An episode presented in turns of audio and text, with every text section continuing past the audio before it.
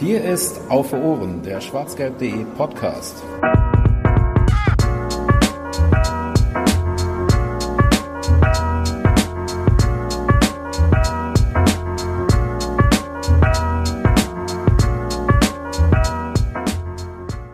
Frohes neues Jahr und alles Gute für das Jahr 2019. Schließlich sind wir im Meisterjahr 2019, was die Profis angeht. Und ich hoffe, ich werde im Mai diese Begrüßung nicht bereuen. Herzlich willkommen zur 24. Ausgabe von Auf den Punkt, dem schwarzgelb.de Podcast, beziehungsweise der Unterrubrik des schwarzgelb.de Podcasts auf Ohren, eben die Kurzform auf den Punkt. Aber ihr kennt das mittlerweile, wenn ihr uns regelmäßig zuhört, was ihr tun solltet, denn wir haben immer wieder interessante Ausgaben am Start.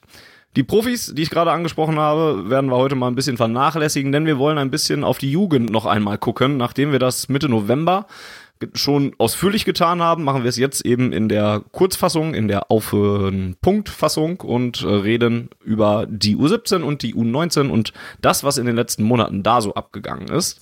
Dafür ist Boris an meiner Seite. Hallo. Moin, auch von mir frohes Neues. Jawohl.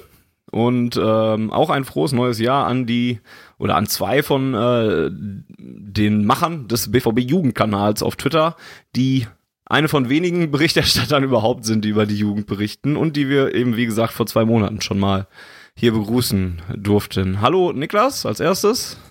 Hi, guten Abend. Und hallo Moritz als zweites. Hallo.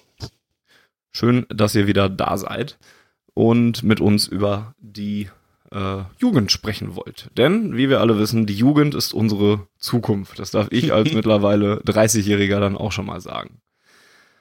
Gut, ich stelle meine Uhr auf 30 Minuten und drücke auf Start und ich würde sagen, wir werfen erstmal einfach einen Blick zurück auf das, was in den letzten zwei Monaten passiert ist und beginnen mal mit der U17. Die steht nach acht, nee, nach 16 Spieltagen immer noch auf Platz 1 der B-Junioren Bundesliga West und hat immer noch kein Spiel verloren. Also kann man bei denen sagen, dass die einfach ihre, ihren guten Lauf, äh, den wir vor kurzem dann schon einmal besprochen haben, fortsetzen konnte? Oder wie würdet ihr da die letzten zwei Monate umreißen? Ja, also ich glaube, als wir das letzte Mal gesprochen hatten, das war ja im November, Mitte November, ähm, da stand das Topspiel an in Leverkusen. Das stand so ziemlich vor der Tür. Das hat der, ähm, der BVB dann auch relativ erfolgreich bestritten. Da war ich vor Ort, da gab es ein 2 zu 2. Ähm, das Spiel war durchaus, hatte Höhen und Tiefen. Also in der ersten Halbzeit war man dadurch aus überlegen, in der zweiten Halbzeit ist es dann ein bisschen schwieriger geworden.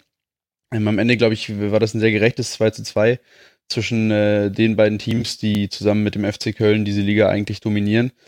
Und ähm, das hat auch nochmal gezeigt, ähm, glaube ich, dass der BVB da auch in dieser Jugend wirklich ähm, auch in diesem Jahr wieder zu den Titelfavoriten gehört. Und ähm, zum Jahresabschluss konnte man dann äh, auch nochmal gegen Preußen Münster einen sehr deutlichen 6 zu 0 Sieg einfahren und sich damit, glaube ich, sehr angemessen in die Winterpause verabschieden.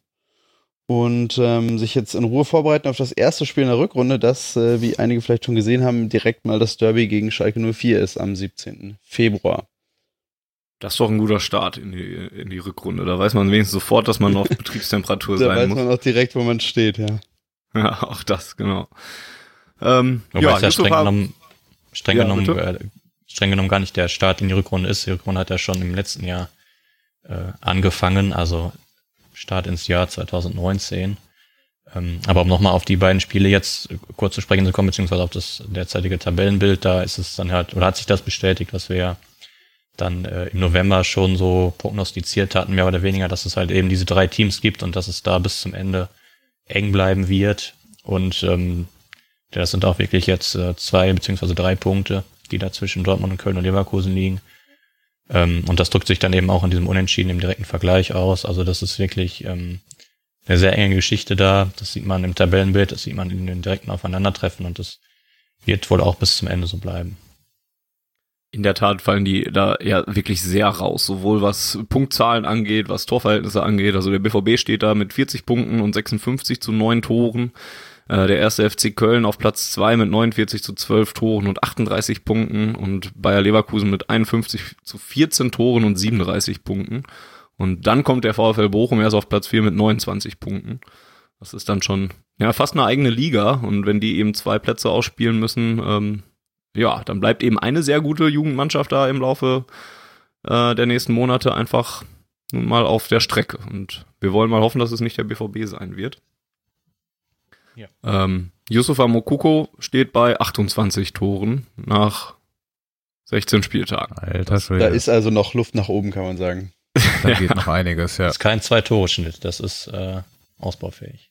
Ja, stimmt. Heißt aber auch, dass er die Hälfte der Tore des BVB geschossen hat in der ganzen Liga. Ne? Das ist schon krank. naja, gut. Das sei an dieser Stelle aber dann auch nur erwähnt, weil alle sonst immer nach Mukoko fragen. Bei der hätte, U19. Hätte, sorry, ja, ich muss ganz kurz dazwischen grätschen. Wenn ich mir die Tabelle hier gerade nochmal so anschaue, aus, rein aus Interesse halber, du hast gerade ja angesprochen, wie deutlich überlegen die ersten beiden oder die ersten drei, würde ich jetzt mal sagen, in der Tabelle sind und, und so eklatant schwach, ähm, gestaltet sich das andersrum unten. Also die Tabellen-Schlusslichter, also jetzt in dem Fall Paderborn und äh, Rot-Weiß Essen als 13. und 14. haben beide jeweils minus 36 Tore und minus 38 Tore. Ähm, ist das, äh, wäre es, also ist das aus eurer Sicht dann wirklich so ein krasser Unterschied, jetzt mal von Mokoko abgesehen, ähm, sondern ähm, einfach die Mannschaften generell, gibt es da so ein krasses Leistungs, äh, ähm, ja, nicht Defizit, aber so ein, so ein Loch. Gefälle. Zwischen, Gefälle. Ja. Danke, das war das Wort, was ich gesucht habe. Also aus meiner Erfahrung, ich habe ein bisschen was gesehen aus dieser Liga. Ähm, in diesem Jahr würde ich schon sagen, dass es definitiv einfach ein extrem großes Gefälle ist. Das lässt sich eigentlich ja auch schon sehr leicht dadurch erklären, dass du natürlich, wenn du allein schaust, was für finanzielle Möglichkeiten man hat, ähm, zum Beispiel im Stab auch zu agieren und was die Infrastruktur angeht, völlig verschiedene, ähm, also da, da ist ja, das fächert sich ja extrem weit aus. Ähm, da kann man ja zum Beispiel das, was, äh, was in Dortmund passiert, nicht vergleichen mit dem, was äh, in Essen passiert oder was mit dem in Unterrad passiert. Ja, ähm, also das ist natürlich auch äh, von der Professionalität einfach eine ganz andere Ebene und natürlich äh, von den von den Jungs, die da spielen, natürlich auch nochmal was ganz anderes. Also es sind tatsächlich einfach auch extrem große Abstände, extrem großes Leistungsgefälle und ähm, was man aber vielleicht auch noch anmerken kann, es gibt, wie gesagt, natürlich ein großes Gefälle zwischen oben und unten, aber es gibt ja auch, wie wir gerade auch schon geklärt hatten, ein kleines Gefälle zwischen den ersten dreien und dann vier, fünf, sechs. Und das, würde ich sagen, ergibt sich in diesem Jahr besonders daraus, dass in Dortmund, Köln und Leverkusen wirklich gute Jahrgänge dabei sind ähm, und die anderen vielleicht ähm, einfach nicht ganz so stark sind wie gewohnt. Gerade die Schalke haben da in der U17 in diesem Jahr einige Probleme. Ähm, und nicht nur da. Nicht nur da, nicht nur da, aber wenigstens im Jugendbereich waren sie ja eigentlich in den letzten Jahren immer relativ zuverlässig stark dabei und das ist auch, auch gerade ein bisschen am Wackeln dieser ähm, diese Position, die sie da inne hatten. Äh, also ich glaube, das erklärt sich auch daher, dass es da auch in diesem Jahr einfach drei Mannschaften gibt, die jeweils sehr gute Jahrgänge haben und die Teams dahinter nicht ganz so stark sind, wie sie in den letzten Jahren teilweise waren. Ja, stimmt. Also zwischen Platz drei und nochmal kurz zwischen Platz drei und Platz vier auch acht Punkte Unterschied, also zwischen Leverkusen und ähm, Leverkusen und Bochum. Also ja, erkennt man. Komme über Mokoko einfach nur nicht hinweg, dass der auch echt dann doppelt so viele Tore geschossen hat wie ziemlich viele Mannschaften in dieser Liga, macht mich fertig. Naja. Deswegen ist er vielleicht auch doppelt so alt wie der Rest. Aber darüber haben wir letztes Mal schon gesprochen. Ja, ja, vielleicht. Ja. Wir wollen es nicht hoffen, ja. Faktor, Faktor 2 überall. Kann natürlich sein. Genau.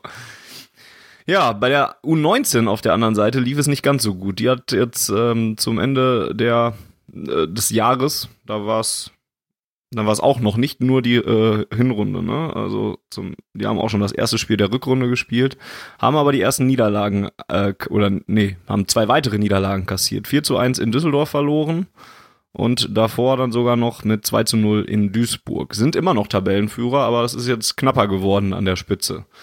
Was war denn da los? Ja, ähm, also wir hatten ja beim letzten Mal schon angesprochen, dass es sehr positiv abschneiden, zumindest mich und ich glaube auch Moritz schon so ein bisschen überrascht hat im positiven Sinne und ähm, dann kann man jetzt vielleicht sagen, dass sich das so ein bisschen ausgeglichen hat mit diesen beiden Niederlagen. Mhm. Ähm, waren natürlich beides Niederlagen gegen Mannschaften, wo man das jetzt nicht unbedingt erwartet. Wobei ähm, besonders Düsseldorf eine Mannschaft ist, wo sich ähm, ja, die einfach sehr schwer zu bespielen ist, weil die wirklich ja, sehr eklig sind, defensiv sehr gut organisiert, immer stehen in der 17, in der U19 und da tun sich auch viele der Top-Mannschaften schwer, ähm, auch wenn sie nur im Mittelfeld der Tabelle stehen. Also das ist immer nicht so ganz einfach, aber dann, trotzdem da 4-1 zu verlieren, ist schon heftig. Ähm, Duisburg äh, spielt eine ganz gute Saison, die sind überraschend Fünfter. Ähm, kassieren auch relativ, viel, äh, relativ wenig Gegentore. 15 Gegentore nur, sind die drittwenigsten in der Liga, wenn ich das gerade so im Überblick habe. Ähm, also es sind schon zwei unangenehme Gegner, wo auch so die ein oder andere Top-Mannschaft sicherlich immer mal wieder Probleme hat. Ähm, trotzdem ist es natürlich, also ich habe jetzt persönlich habe jetzt keins der Spiele gesehen, ähm, aber wir hatten ja auch schon angesprochen, dass es immer mal wieder Thema war, dann halt die Art und Weise, wie man dann auch das ein oder andere Spiel angeht, dass da so häufig mal irgendwie ähm, so ein bisschen ja die Konzentration fehlt, der der unbedingte Wille fehlt. Ob das jetzt dann in diesen beiden Spielen der Fall war, kann ich nicht beurteilen. Aber wenn man sich so die Kommentare auch von von, von Trainer Benny Hoffmann mal durchliest in den Spielberichten oder mal die Spielberichte selbst, dann kann man schon den Eindruck bekommen, dass da vielleicht so ein bisschen, äh, ja, dass die Gegner vielleicht nicht so ganz ernst genommen wurden und man vielleicht so ein bisschen nachlässig agiert hat und dass die Niederlagen so zustande gekommen sind. Ähm, wie gesagt, kann ich nicht abschließend beurteilen, aber ähm, ja, dann hat man auf jeden Fall die komfortable Position, die man da hatte in der Tabelle, erstmal wieder so ein bisschen hergeschenkt und es ist jetzt deutlich enger geworden. Genau, man mhm. steht da jetzt mit 33 Punkten am Platz 1. Äh, die Blauen sind direkt dahinter mit 32 Punkten in Schlagdistanz und erneut die Kölner ähm, als einzige Konstante in U, also neben dem BVB in U17 und U19 dann, denn Leverkusen ist da deutlich abgerutscht noch in äh, dieser Altersklasse. Die haben 31 Punkte, ist also auch recht eng und ähm, dann kommt Bochum erst wieder mit ein bisschen Abstand auf Rang 4 dahinter. Was geht denn da noch? Also, wie würdet ihr das denn jetzt einschätzen, was da jetzt im Jahr 2019 auf die Jungs zukommt? Ist da so ein Platz in den Playoffs, also 1, 2? Ist das zumindest äh, realistisch oder muss man sich dafür schon strecken, weil wir jetzt oder ihr auch gerade jetzt gesagt habt, dass es sich vielleicht so ein bisschen normalisiert hat von den Ergebnissen her jetzt?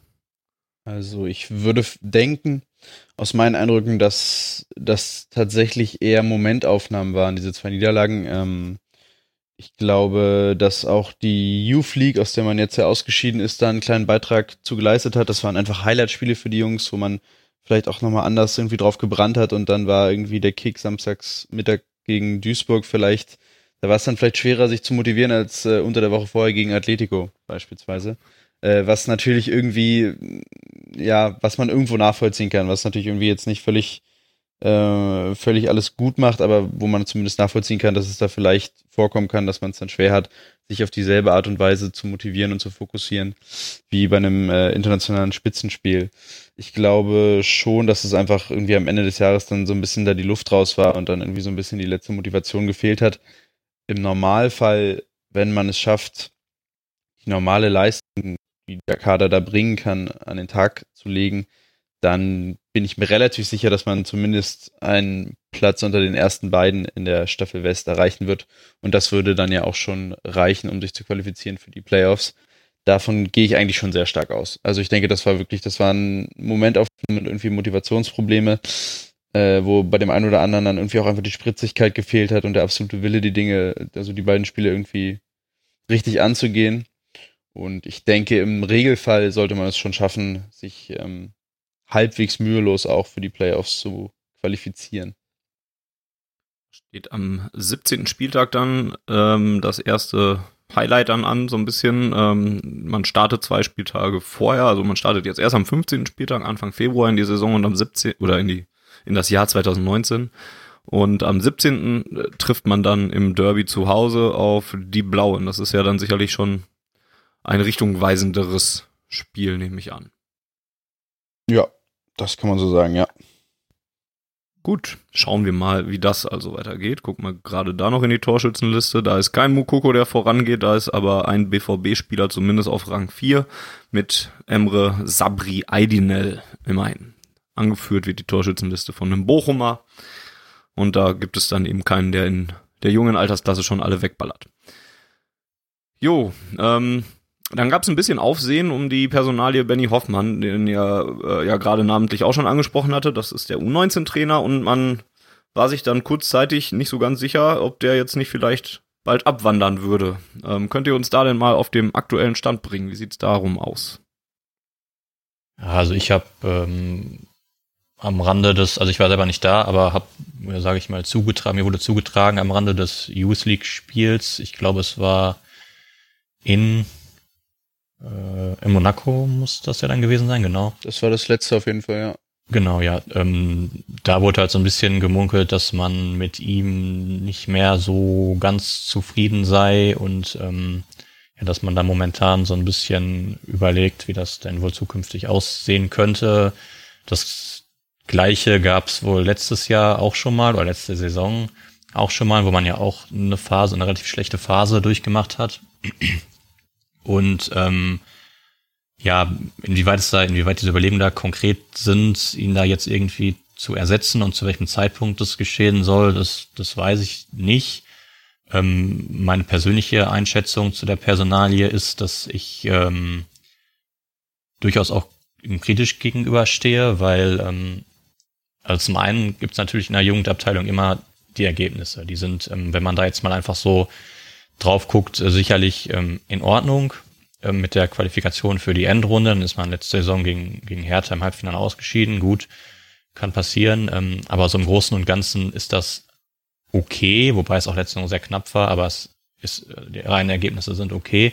Aber was halt vielleicht noch wichtiger ist im Jugendbereich, ist eben die individuelle Entwicklung der Spieler und auch der Mannschaft an sich als, als homogene Einheit. Und ähm, da habe ich schon länger den Eindruck, dass sich unter Hoffmann, ich weiß auch nicht, ob das mit ihm zu tun hat oder ob das einfach äh, unter anderen Rahmenbedingungen oder an den Spielern nicht selber liegt, aber habe ich einfach den Eindruck, dass sich da kein Spieler mehr irgendwie wirklich weiterentwickelt. Also alle Spieler, die aus der 17 in der 19 kommen, vor allem die vielversprechenden, die stagnieren dann irgendwie bestenfalls noch oder entwickeln sich sogar zurück. Ähm, mein bestes Beispiel ist ähm, für, für so einen Fall ist Jan-Niklas Beste, der, ähm, der ja eigentlich schon in vielerlei Munde war äh, in der mhm. Dortmunder U19-Mannschaft und dann seine letzte Saison in der U19 war sehr schwach. Also da hat er wirklich, ähm, gut, er hatte auch ein, zwei Verletzungsprobleme, aber da hat er wirklich über die ganze Saison eigentlich das vermissen lassen, was ihn auszeichnet. Und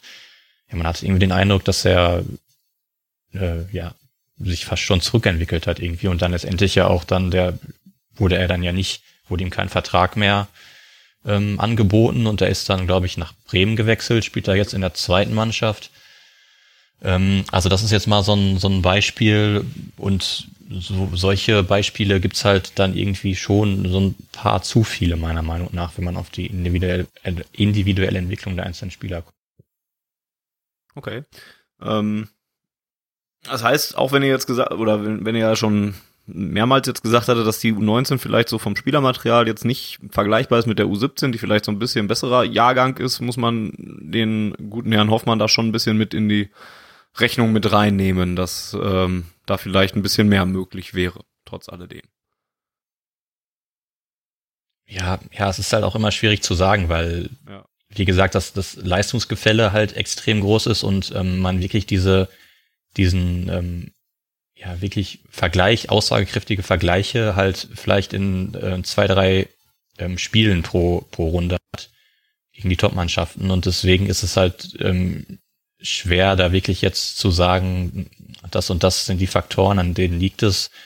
Ähm, ja, äh, schwer zu sagen, aber ähm, wie gesagt, ich habe schon längere Zeit den Eindruck, dass, dass es eben auffällig ist, dass unter ihm sich die Spieler individuell ähm, nicht mehr wirklich weiterentwickeln oder keinen Schritt nach vorne mehr machen. Ähm, ob das dann letztendlich an ihm liegt, möchte ich nicht abschließend beurteilen. Aber ich meine, er ist, ist hauptverantwortlicher Trainer und ähm, ja, also eine gewisse Mitschuld würde ich persönlich ihm da auf jeden Fall schon geben. Ja. Würdet ihr denn zum Beispiel jetzt explizit darauf angesprochen, ähm, zum Beispiel Leute wie Feray oder Raschel als Gegenargumente quasi gelten lassen dafür, dass es vielleicht doch nicht so sein könnte? Oder lässt sich das vielleicht also, genauso wenig auf den Trainer? Ja, ja man, ich glaube, man, man kommt dann, glaube ich, relativ schnell in so eine, ähm, was wäre wenn und was hätte ein anderer Trainer, was wäre unter anderen Umständen, also in dieser Argumentationskette, glaube ich, kommt man dann relativ schnell. Also ich glaube, es ist schwierig zu beurteilen, ähm, wo ein Spieler stehen würde, wenn der Trainer oder der andere Trainer der Hauptverantwortliche wäre. Ähm, deswegen ist das schwierig. Natürlich kann man sagen, dass jetzt Feray in der U19 nochmal einen Sprung gemacht hat. Das hatten wir im November schon mal ein bisschen ausgeführt, dass da jetzt nochmal ähm, einiges draufgekommen ist und dass er den, die Eindrücke aus der U17-Saison, die im letzten Jahr jetzt nicht überbordend überragend waren, äh, auf jeden Fall verbessert hat, dass er wirklich eine gute Runde spielt, individuell gesehen. Und dass auch Raschel ja ähm, das genauso tut, auch eine gute Runde spielt und jetzt ja auch im, Profi, im, im Profitrainingslager mit dabei ist. Ähm, also natürlich gibt es da auch Spieler, die aus der U19, aus dem Team, die zeigen, dass sie das Potenzial haben für Profifußball auf höchster Ebene. Ähm, aber es ist natürlich schon trotzdem so, dass auch einzelne Spieler, die positiv herausstechen, nicht unbedingt dann äh, legitimieren, dass vielleicht sehr viele andere Spieler irgendwie nicht so wirklich weiterkommen. Und das ist eben schon auch so ein bisschen aus der Distanz. Ich sehe die Dortmunder seltener als Niklas, aber ähm, das ist schon auch ein Eindruck, den ich habe, dass es doch sehr viele Spieler sind, von denen man das Gefühl hat, dass da jetzt in den letzten ein, zwei Jahren nicht mehr so richtig der Schritt gekommen ist. Ob das an den Spielern individuell liegt und ihren eigenen Motivationen, ihrer eigenen Einstellungen oder wie weit da der Trainer auch was damit zu tun hat, ist dann natürlich immer schwer zu beurteilen. Ähm, abschließend würde ich gerne noch kurz sagen, die Ergebnisse sind natürlich eigentlich ganz gut unter Hoffmann, wobei ich natürlich jetzt auch sagen würde, in der Youth League hat man überhaupt keine Stiche gesehen in der Gruppe und das ist ja schon auch ein bisschen bedenklich in der Gruppe mit Atletico, okay, gute Nachwuchsarbeit, aber Monaco, Brügge sind natürlich schon auch Vereine, die man durchaus auch schlagen können sollte, wenn man den Anspruch hat, in Deutschland mit einer der besten Nachwuchsabteilungen zu haben. Also auch da würde ich sagen, richtig optimal ist das nicht gelaufen bisher in dieser Saison. Weder individuell noch ergebnistechnisch. Und ähm, da muss man jetzt mal schauen. Ähm, ist aber auch schwer natürlich immer aus der Distanz, das so richtig einzuordnen, was woran liegt, wer da welche Schuld auf sich lädt und wie man damit weiter verfahren muss. Okay. Kommen wir doch mal zu ein paar Personalien. Äh, ein paar davon haben wir jetzt immer mal wieder am Rande schon angesprochen, beziehungsweise über Tobias Raschel haben wir auch im November schon gesprochen, auch über das äh, dort schon gerüchtete Interesse von Borussia Mönchengladbach, ihn wieder zurückzuholen. Ähm, jetzt ist er, wie ihr schon gerade sagtet, ähm, mit im Trainingslager der Profis. Ähm, ist das vielleicht auch so ein bisschen in die Richtung, ihm mal eine Perspektive zu zeigen, dass er so nach dem Motto, jetzt kannst du mal hier bei den Profis mitfahren, vielleicht geht da ja was für dich, brauchst dich hier gar nicht um äh, Gladbach kümmern oder ähm, ist es einfach auch ein Verdienst für die für die gute Hinrunde? Wie bewertet ihr das, dass man ihn da dann mitgenommen hat? Ist ja durchaus häufiger der Fall, aber ähm, dass dann halt ein Jugendspieler mal mitgenommen wird. Aber man muss sich ja doch für den für Tobi Raschel jetzt explizit entschieden haben. Ja, also, ja, also glaube, für mich ist es schon auf. Äh, na, Lukas, äh, Niklas, leg du mal los. Für mich ist es auf jeden Fall schon ganz klar als, als, als Zeichen zu deuten, was man auch setzen will. Ähm, also sein Vertrag läuft halt aus und es gibt eben diese Gerüchte ähm, zum Wechselzug nach Gladbach. Ähm, da gibt's jetzt auch nach meinem Kenntnisstand soweit nichts, Neuer, nichts Neues, ähm, aber es ist auf jeden Fall schon ein Zeichen, um ihm halt eine gewisse Perspektive aufzuzeigen, um ihm halt zu sagen, ähm, ja, du bist hier nah am Profikader und ähm, du hast ja auch eine, eine Perspektive. Ähm, aber wie schon richtig erwähnt, ist das ja jetzt nicht unbedingt die Seltenheit, dass man auch mal Jugendspieler mitnimmt. Von daher ist natürlich auch die Frage, wie Raschel selber das, wie er selber das einordnet. Mhm. Ähm, ob er das selber auch so sieht, dass er da jetzt ähm, die Perspektive hat oder ob er halt ähm, auf der anderen Seite sieht, ja, ich habe da immer noch, weiß ich nicht, vier, fünf Spieler Mittelfeld vor mir ähm, und er die Situation jetzt dadurch gar nicht anders beurteilt. Also im Endeffekt ist es die Frage, ist die Frage, wie er selber das, wie er selber das sieht, aber von Vereinsseite sehe ich das auf jeden Fall als Signal, ihn da so ein bisschen, so ein bisschen anzufüttern, ja. Moritz, möchtest du noch ergänzen oder hättest du das Gleiche gesagt? Ich hätte ziemlich genau das Gleiche gesagt. Also ich denke, vor allem wenn man sich aber auch überlegt, wenn es dem BVB nur darum gegangen wäre, irgendeinen Jugendspieler oder irgendeinen anderen Spieler mitzunehmen, um den Kader aufzufüllen, dann hätte man auch einen Fairer mitnehmen können oder aus der U23. Ich glaube schon auch, dass es ein Zeichen sein sollte an Tobi Raschel, dass man hier auf ihn setzt, dass man ihm zutraut, ähm, Teil dieses Kaders zu sein und ihm äh, irgendwie aufzeigen wollte, dass es hier auch für ihn weitergeht und dass man ihn bestimmt aber auch natürlich belohnen wollte für seine Hinrunde. Und da kommt, glaube ich, dann einiges, also da kommen, glaube ich, verschiedene Aspekte zusammen und natürlich ist es ja auch eine gute Möglichkeit, um ihm genau das zu zeigen. Hier, jetzt kannst du mal mit den Profis mitmachen und das könntest du auch, wenn du hier bleibst. Natürlich, das kommt dann irgendwie alles zusammen. Bisschen doof natürlich, dass er auf so einer Position spielt, wo jetzt äh, ja viel Bedarf ist im defensiven zentralen Mittelfeld. Ähm, andererseits könnte man da jetzt sicherlich auch entgegnen, dass so ein Lucien Favre ja auch durchaus Spaß daran hat, junge Spieler weiterzuentwickeln. Und Würde das ja auch nicht ganz klar ist, ob zum Beispiel, ja, aber auch, dass ja auch nicht so ganz klar ist, was zum Beispiel mit Julian Weigel passiert, wenn der genau, äh, ja. wechseln sollte, dann gibt's ja auch wieder relativ schnell Lücken und ähm, auch sicherlich Möglichkeiten ja. in Zukunft äh, irgendwie auf Anteile zu kommen, wenn man sich dann entsprechend entwickelt. Richtig, richtig. Ähm, zweite Personalie, die jetzt auch so ein bisschen im äh, zuletzt äh, in aller Munde war, ist die von äh, Luca Unbehauen. Da gab es dann im Dezember, das waren, äh, das ist ein, also ist ein Torwart, haben wir auch schon im November drüber gesprochen, weil man sich da sehr viel ja auch von verspricht und ähm, da große Hoffnungen drin hat. Und dann gab es im Dezember auch Gerüchte über Interesse von ähm, Leipzig war es, glaube ich, zum Beispiel. Ähm, da hat Moritz uns äh, eben schon angekündigt äh, im Vorfeld, dass er äh, da ein bisschen die Blätter hat rascheln hören. Sagt man das so? Ansonsten ah, ärgere ich Wortwitz. mich jetzt, dass ich die Überweise, ja, dass ich den Übergang von Tobias Raschel jetzt ja, nicht damit. Äh, das hast du aber richtig ja, den Tobias Rascheln hören. Ja, ja. Mann, Mann, Mann. Ja, ja. Aber egal, jetzt hab ich's versaut. Moritz, erzähl uns, was du, was du weißt.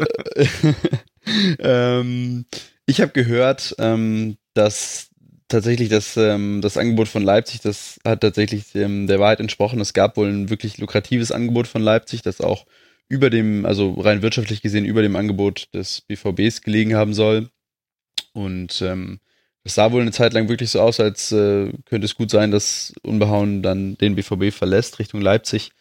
Äh, wie ich jetzt aber diese Woche gehört habe, ist es inzwischen so, dass ähm, da ein Umdenken eingesetzt hat und Luca Unbehauen beim BVB bleiben wird, dass man sich geeinigt hat auf eine Verlängerung und äh, dass auch zeitnah irgendwie kommuniziert werden wird. Also ich habe gehört und da vertraue ich relativ stark auf das, äh, was ich da gehört habe aus den jeweiligen Quellen, dass Luca Unbehauen beim BVB bleiben wird und das ist, glaube ich, eine sehr gute Nachricht. Ähm, falls ihr noch mehr zu diesen einzelnen Personalien, die wir jetzt nur angerissen haben, wenn ihr noch mehr zu Tobi Raschel und Luca Unbauhorn zum Beispiel hören wollt, dann könnt ihr gerne nochmal in auf Ohren Nummer 50 nachhören, denn da gab es dann tatsächlich ein bisschen mehr auch äh, zu den Fähigkeiten der Spieler und ähm, so weiter zu hören. Gut. Ähm, Tashweek, ich hoffe, das ist jetzt richtig ausgesprochen. Ich lese, lese, den Namen immer nur, aber bin mir nicht sicher. Matthews ist jedenfalls der Nachname, ist ein weiterer Spieler, den wir noch einmal kurz äh, besprechen könnten, wobei ihr mangels äh, Spielzeiten wahrscheinlich auch nicht zusagen äh, könnt. Er hat zweimal in der Youth League gespielt und wurde jetzt nach Utrecht erstmal ausgeliehen. Ähm, Gab es auch eine Frage auf äh, Twitter zu äh, dass er jetzt nicht ganz so lange bei uns war. Woran liegt denn sein rascher Wechsel und was war wohl dafür ausschlaggebend? Eher der BVB oder eher der Spieler? Das fragte uns mit einem L und zwei P auf Twitter. Schöne Grüße. Ähm, also ich habe ihn einmal gesehen, über, ich glaube, da hat er über die volle Distanz gespielt, im Youth League-Spiel gegen ach, Brügge war das, zu Hause. Ähm, da hat er mir, also das war ja wirklich fast der einzige Eindruck, den man so von ihm bekommen konnte und da hat er mir soweit ganz gut gefallen eigentlich. Also er ist schnell, ähm, hat auch durchaus dann, kann auch durchaus ähm, bei hohem Tempo den Ball ganz gut verarbeiten, ist im 1 gegen 1. Ähm, also von der Seite aus hat er mir da erstmal ganz gut gefallen. Dieser schnelle Wechsel, ja, ich glaube, ähm, beziehungsweise es wurde auch so kommuniziert von Seiten des FC Utrecht zumindest, ähm, dass wohl ihm einfach die Spielerlaubnis hier in Deutschland fehlt und es wohl auch ähm, auf absehbare Zeit nicht denkbar war oder es nicht absehbar war, dass er die zeitnah bekommt und ähm, ja, da eben noch ein halbes Jahr ähm, befähigt ist, in der U19 zu spielen und dann schon den Übergang in den Profibereich ähm, bei ihm ansteht, ähm, musste man halt irgendwie gucken, dass man da eine Lösung findet. Und die haben ihn scheinbar jetzt gefunden. Das ist wohl so, dass er also ein insgesamt sehr kompliziertes Konstrukt. Er ist erstmal ausgeliehen, ich glaube für ein halbes Jahr bis zum Sommer. Dann hat äh, Utrecht eine Kaufoption. Der BVB wiederum hat aber, so sagen es zumindest ähm, Medien aus Südafrika, dann eine Rückkaufoption ähm, wenn sich eben Matthews entsprechend entwickeln sollte dort. Er ist, glaube ich, auch erstmal in die zweite Mannschaft, ähm, für die zweite Mannschaft dort vorgesehen, Utrecht, die aber immerhin in der zweiten Liga da spielen, in der zweiten holländischen Liga. Ähm, also der BVB hat da wohl weiterhin die Hand drauf und kann sich bei entsprechender Entwicklung da den Spieler zurückholen und ähm, ja, warum das letztendlich so gekommen ist, ich denke, das liegt wirklich hauptsächlich an der fehlenden Arbeitserlaubnis und der Tatsache, dass eben ja sag ich mal, die Entwicklung bei ihm drängt und er in relativ kurzer Zeit relativ viele Schritte hätte machen müssen und das natürlich ohne Spielpraxis umso schwieriger ist. Und die, diese fehlende Spielerlaubnis liegt daran, dass er jetzt aus Südafrika kommt und dann braucht das seine Zeit, bis das ähm, bestätigt wird oder so? Oder wie, wie, wie ist das? Ja, naja. es ist wohl, äh, hängt wohl auch irgendwie, ich weiß, also, äh, irgendwie hängt ja wohl noch eine Arbeitserlaubnis auch mit dran, wie das jetzt formal alles genau heißt und geregelt wird, weiß ich auch nicht, aber ähm, da gab es ja durchaus schon mal häufiger Probleme, dass das ein bisschen länger gedauert hat. Bei Pulisic zum Beispiel kann ich mich erinnern, oder ganz krasser Fall bei Junior Flores damals, mhm. dem ja dadurch, glaube ich, irgendwie ein komplettes Jahr verloren gegangen ist oder so. Und das ist natürlich gerade in dem Alter, kann das wirklich äh, ja eine Karriere ja maßgeblich beeinflusst im negativen Sinne. Und ähm, ja, also das kann schon wirklich dann zu großen Problemen führen. Und da war, wie gesagt, wohl nicht absehbar, wann denn diese Arbeits-Spielerlaubnis eintrifft und da wollte man dann wohl kein Risiko eingehen. Ja, ich habe so den Eindruck, dass es im äh, Jugendbereich alles noch ein bisschen oder noch mal eine Ecke komplizierter, während das bei den Profis dann mit anderen Möglichkeiten gelöst wird, ohne da jetzt irgendjemanden fiese Sachen zu unterstellen. Oder ist natürlich auch was, wenn, wenn das in der Jugend passiert, natürlich auch ähm, wegen unterschiedlichen Gesetzen wahrscheinlich auch noch mal eine Ecke komplizierter.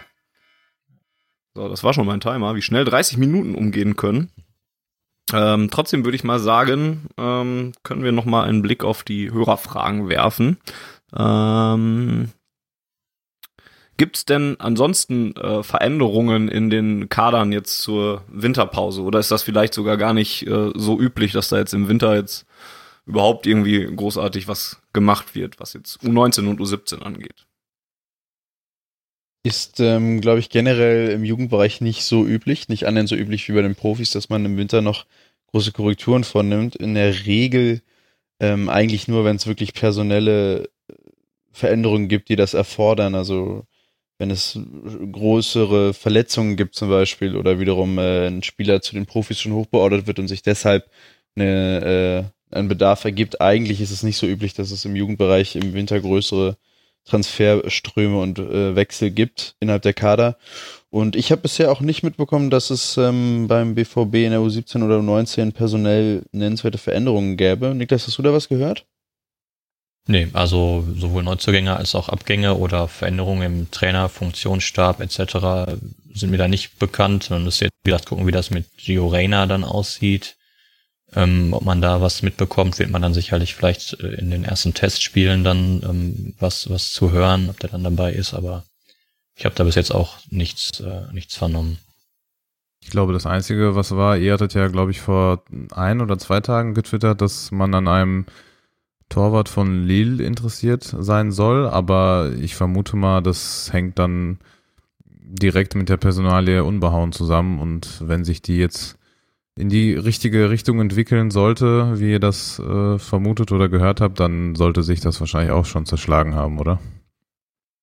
Oder zumindest nichts dran sein. Ja, ja, ähm, kann sein, dass das zusammenhängt, wobei das auch ein relativ loses Gerücht war, wo der BVB, glaube ich, noch mit drei, vier anderen Vereinen, Top-Vereinen auch ja, okay. äh, zusammen genannt wurde. Manchester United, Paris Saint-Germain, glaube ich. Und ich glaube, bei United zumindest war ja auch schon mal ein Probetraining und sowas. Also da gibt, sind wohl andere Vereine, es ist wohl so ein bisschen konkreter. Ähm, also dem würde ich jetzt, er würde jetzt erstmal nicht sagen, dass das äh, irgendwie, dass da ein Wechsel kurz bevorsteht oder so. Das Äh, die Frage nach den Veränderungen kam übrigens von ThisX, habe ich noch vergessen noch zu erwähnen. Ebenso fragt Steven Bush, finde ich auch noch ganz interessant, äh, auch wenn ich nicht weiß, ob ihr da weiterhelfen könnt. Ähm, warum denn der BVB in der U17 und im U19-Bereich keine Hallenturniere mehr spielen würde? Wäre das für die technische Ausbildung der Spieler nicht förderlich oder sieht man vor allem die Verletzungsgefahr und Zusatzbelastung? Ja, würde ich jetzt auch ja. erstmal so vermuten, ohne da genauere Hintergründe zu kennen. Also bis zu 15 zumindest und in Nummer 16, glaube ich, auch teilweise noch, werden relativ viele Hallenturniere noch gespielt. U17 und U19 zumindest ähm, jetzt schon seit ein paar Jahren gar nicht mehr. Ich weiß gar nicht, wie das früher ausgesehen hat, ob das da mehr war. Ähm, aber es ist ja mittlerweile auch in den Profiabteilungen so, dass die eigentlich keine Hallenturniere mehr spielen und da nur irgendwelche Traditionsmannschaften hinschicken ähm, die Verletzungsgefahr ist einfach enorm groß und ich denke, da nimmt man dann auch, da hat sich vielleicht auch einfach die Jugendarbeit in den letzten Jahren so sehr professionalisiert und immer mehr an die Vorbereitung auch der Profis äh, angenähert, dass man da dann wirklich diesen gleichen Ablauf einfach einfach nimmt, auch teilweise mit Trainingslager und mit eben dann wirklich Testspielen auch auf dem, auf dem Rasen und ähm, Leistungstests und dem ganzen Drum und Dran. Da ist, glaube ich, einfach dann kein Platz mehr für so einen, für so einen Spaß wie so ein, wie so ein Hallenkick. Ich glaube, dafür ist, ist das mittlerweile zu sehr professionalisiert.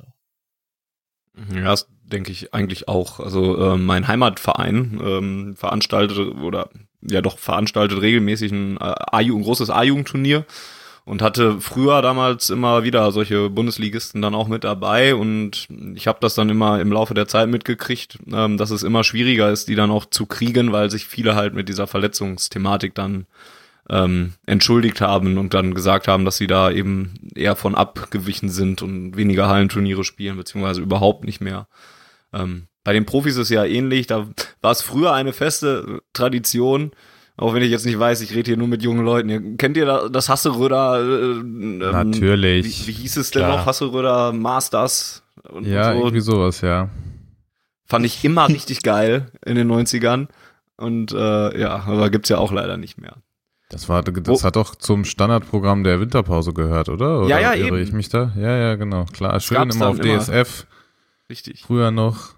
Der BVB hat sogar, wenn ich mich nicht irre, eine sogar eine der letzten äh, Wettbewerbe sogar gewonnen. Aber ist auch schon wieder lange her. Moritz und Niklas, kennt ihr das auch noch? Oder muss ich mich jetzt also wirklich ich, ich weiß noch, ich, ich, nee, ich, ich habe davon gehört, ich weiß noch, ich erinnere mich noch, dass wir in der ersten Saison unter Klopp, ich, das muss ja dementsprechend 2008, 2009 gewesen sein, dass der BVB da, glaube ich, nochmal an einem Hallenturnier teilgenommen hat. Ähm, und ich mich richtig doll darauf gefreut hatte damals, weil das auch im DSF übertragen wurde, dass man den BVB wirklich mit den ganzen Profis da mal sieht. Und dann sind wir da, glaube ich, in der Vorrunde irgendwie gegen so Teams wie Arminia Bielefeld, die damals irgendwie in der zweiten Liga waren, ausgeschieden.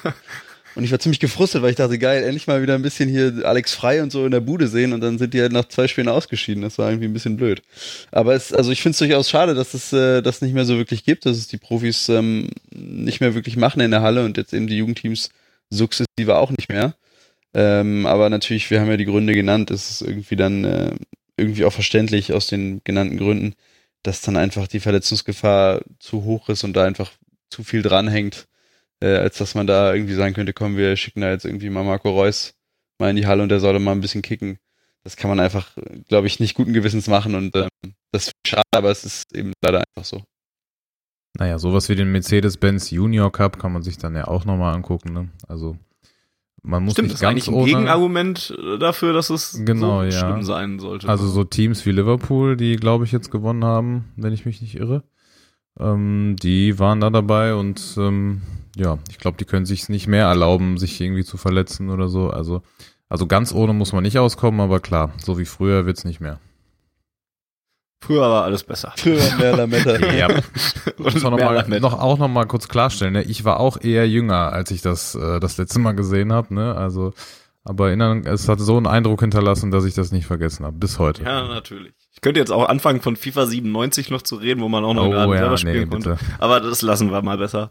Ähm, sonst komme ich heute ja, nicht ohne, in den Schlaf. Ohne Torwart so und so weiter, ne? Ja, ja, das kam dann Die auch guten alten Zeiten. Ja. Ähm, Lass uns zuletzt mal kurz ähm, noch einen Blick in die Glaskugel werfen, denn äh, Anfang Februar, es dauert ein bisschen länger bei der bei den Jugendmannschaften, bis es wieder losgeht. Das heißt, äh, wahrscheinlich sind die jetzt auch noch nicht mit der Vorbereitung wieder gestartet, sondern werden das in den nächsten Tagen dann irgendwann aufnehmen. Ähm, und wisst ihr da irgendwas über den Zeitplan, bis es denn zu den ersten äh, Pflichtspielen wieder kommt? Äh, ähm, ja, ich hatte vor kurzem mal die, zumindest die äh, Testspiele alle mal rausgesucht und äh, auf unserem Twitter-Account bekannt gegeben. Ähm, genau, also die U17, da habe ich eben insgesamt vier Testspiele ähm, gefunden. Gegen Bielefeld, Osnabrück, Hoffenheim und Dresden. Äh, Mitte, Ende Januar und Anfang Februar. Die sind Stand jetzt auch alle in Brakel angesetzt. Jeweils um 11 Uhr. Also die sind auch eigentlich meistens öffentlich. Also wer Lust hat, könnte da mal vorbeischauen und vielleicht dann auch ja schon an Gio Reyna da entdecken. Ähm, und für die U19 sind es bisher zwei Testspiele am 16. Januar 18.30 gegen äh, Applerbecker SC und am 26.01. gegen Hannover. Das Spiel gegen Applerbeck findet wohl auch in Applerbeck statt und das Spiel gegen Hannover soll in Lemgo stattfinden, also auf Hälfte der Strecke ungefähr. Man trifft sich auf neutralem Grund, ist auch schön. Genau. Ja, gut. Dann sind wir doch wieder bestens informiert über das, was bei der Jugend äh, in den letzten Monaten so los war. Oder hat Boris noch Informationsbedarf? Ich bin erstmal restlos informiert. Ich glaube, das war so sollte es sein. Sehr gut. Dann würde ich vorschlagen, äh, Niklas und Moritz, das hat sich ja jetzt so eingespielt und wir wollen das weitermachen. Ähm, wir lassen mal wieder ein paar Spiele äh, spielen und dann schauen wir mal, wenn es wieder was Berichtenswertes von der Jugend gibt, dass wir uns wieder zusammensitzen und ihr uns wieder ähm, darüber informieren könnt, dass Mukoko seine Torausbeute jetzt nochmal verdoppelt hat und langsam keine Luft mehr nach oben ist. Können ja eine ja, Derby-Sieger-Ausgabe für die Jugend machen im ja, Februar. Auch, auch das wäre sicherlich eine, eine interessante Thematik. Auch wenn ich dabei bleibe, dass wir, wie gesagt, wir können nicht jedes Mal, wenn wir gegen ja, Kirmesmannschaften gewinnen, eine neue Ausgabe. Ich bleibe dabei. Gut, vielen Dank jedenfalls an, äh, ich gehe mal der Reihe nach durch. Vielen Dank erst an Moritz. Ja, bitte. bitte Und immer gerne. vielen Dank auch an Niklas. ja, sehr gerne. Ähm, die beiden könnt ihr verfolgen auf Twitter und äh, indem ihr deren Account antwittert oder an, äh, anfolgt. Ich bin heute echt nicht sprachlich äh, läuft, auf der ja, Höhe, was, was schlecht ist, wenn man einen Podcast hat. At BVB Jugend jedenfalls, den müsst ihr folgen, dann kriegt ihr alle Informationen zu Jugend jetzt in den Vorbereitungswochen, vielleicht wenn es heiße Gerüchte oder irgendwelche Wechsel tatsächlich noch gehen sollte.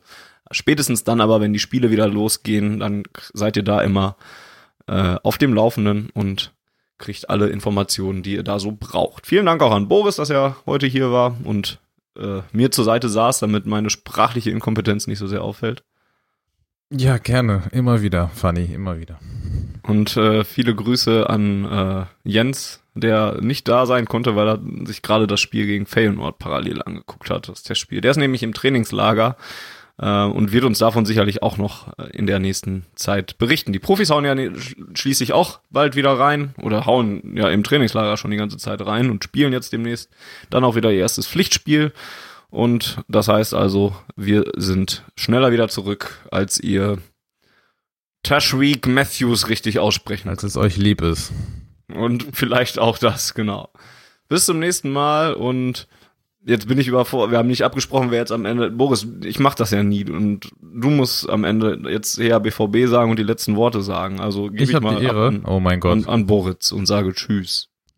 Okay, äh, meintest du Boris oder Moritz? Ich meinte Boris. Du hast eine Mischung gemacht, ne, aus beidem, das finde ich gut. Habe ich Boris gesagt, ist auch schön. Ja gut, dann fungiere ich mal heute als Boritz und äh, spreche die letzten Worte und sage Danke, bis zum nächsten Mal und her BVB.